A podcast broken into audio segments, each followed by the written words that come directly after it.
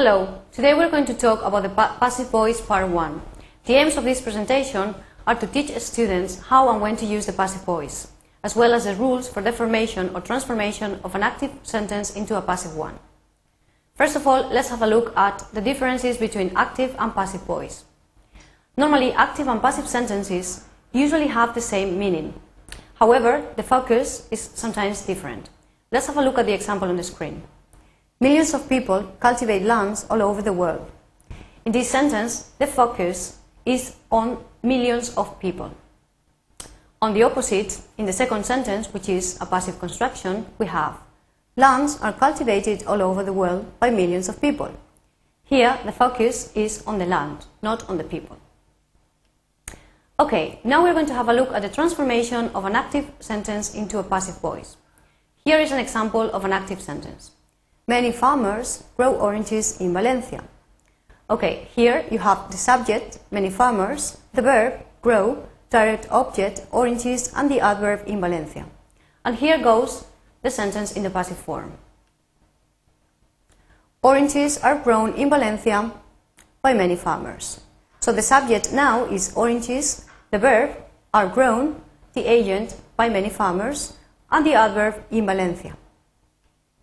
Let's have a look at the passive formation steps in more detail. Remember that to construct a passive sentence, first, the object of the active sentence becomes the subject of the passive sentence. So we always need an object in the active sentence. The next step is to put the verb to be in the same tense as the verb in the active sentence. And remember, very important, remember to make it agree with the new subject. So pay attention to whether the subject is singular or plural.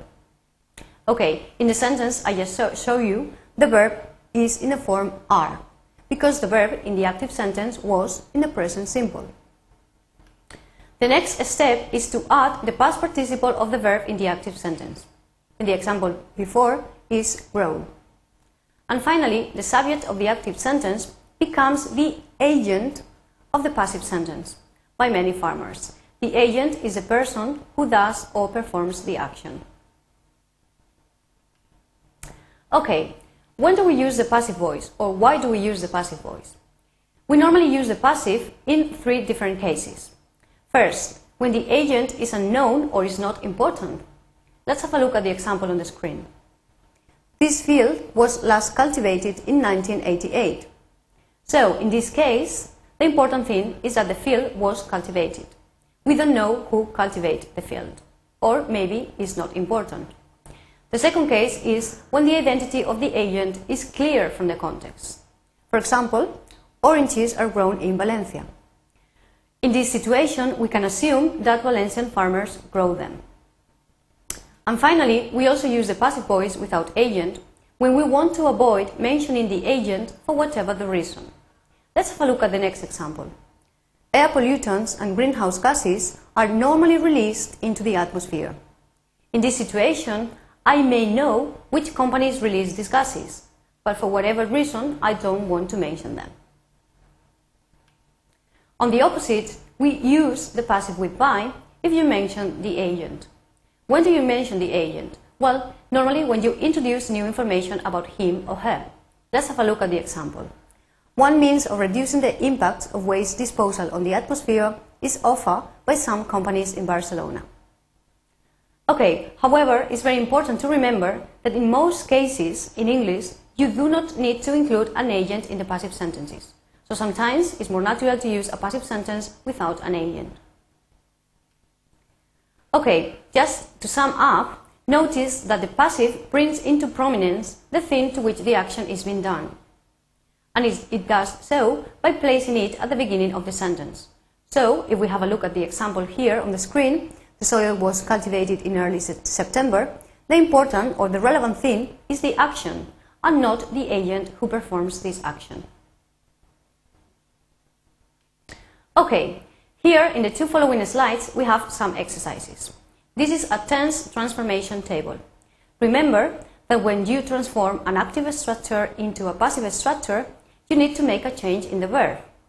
You normally have to put the verb to be in the same tense of the verb in the active sentence. And then you have to add the past participle.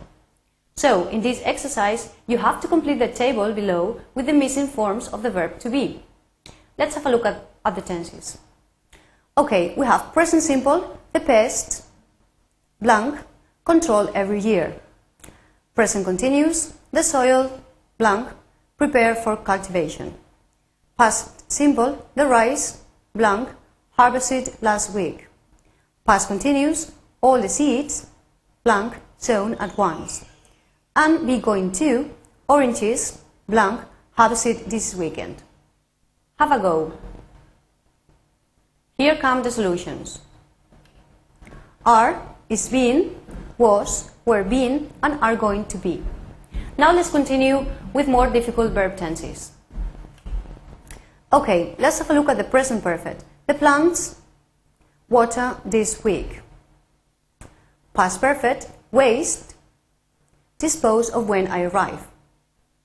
Modal verbs such as can or must, the fruits, picked whenever you want.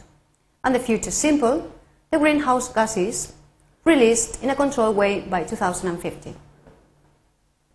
Okay, and here you have the results. Have been, had been, can and must be, and will be. And that is all for today. Thank you very much.